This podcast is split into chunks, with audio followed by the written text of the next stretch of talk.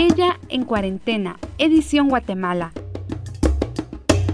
Hace cinco meses en Guatemala se reportó oficialmente el primer caso confirmado de COVID-19, llevándonos a un cambio radical de nuestra cotidianidad.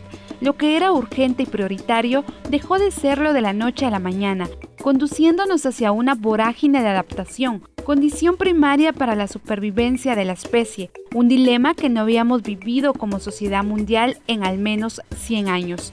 ¿Qué ha significado esta pandemia para las mujeres en Guatemala? ¿Cómo se han visto afectados sus historias, sus cuerpos y sus sentires por la cuarentena? ¿Qué significa para nosotras reinventarnos desde el espacio del hogar, lugar primario de la domesticación? ¿Qué transformaciones nos habitan?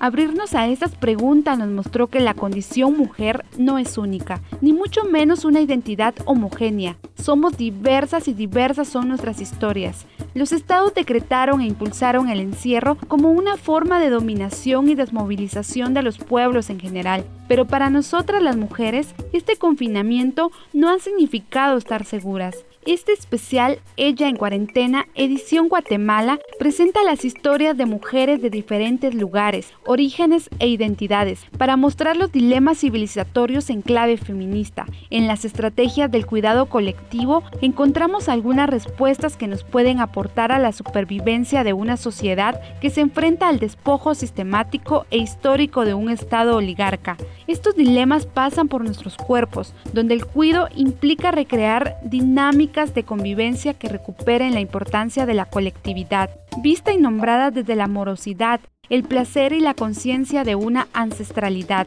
de reconocernos como parte de la red de la vida y que en la medida que cultivemos nuestra relación con la naturaleza y sus ciclos, más respuestas encontraremos sobre la sociedad que queremos habitar y construir. Esta edición surge desde la complicidad de la red de jóvenes feministas Mujeres en Movimiento, el periódico feminista La Cuerda y la red de comunicadoras indígenas Junnaoj. Con la inquietud de escucharnos y nombrarnos, creemos firmemente en celebrar la diversidad y desde ese deseo tendemos los puentes que nos acerquen a la complicidad y creación colectiva entre mujeres.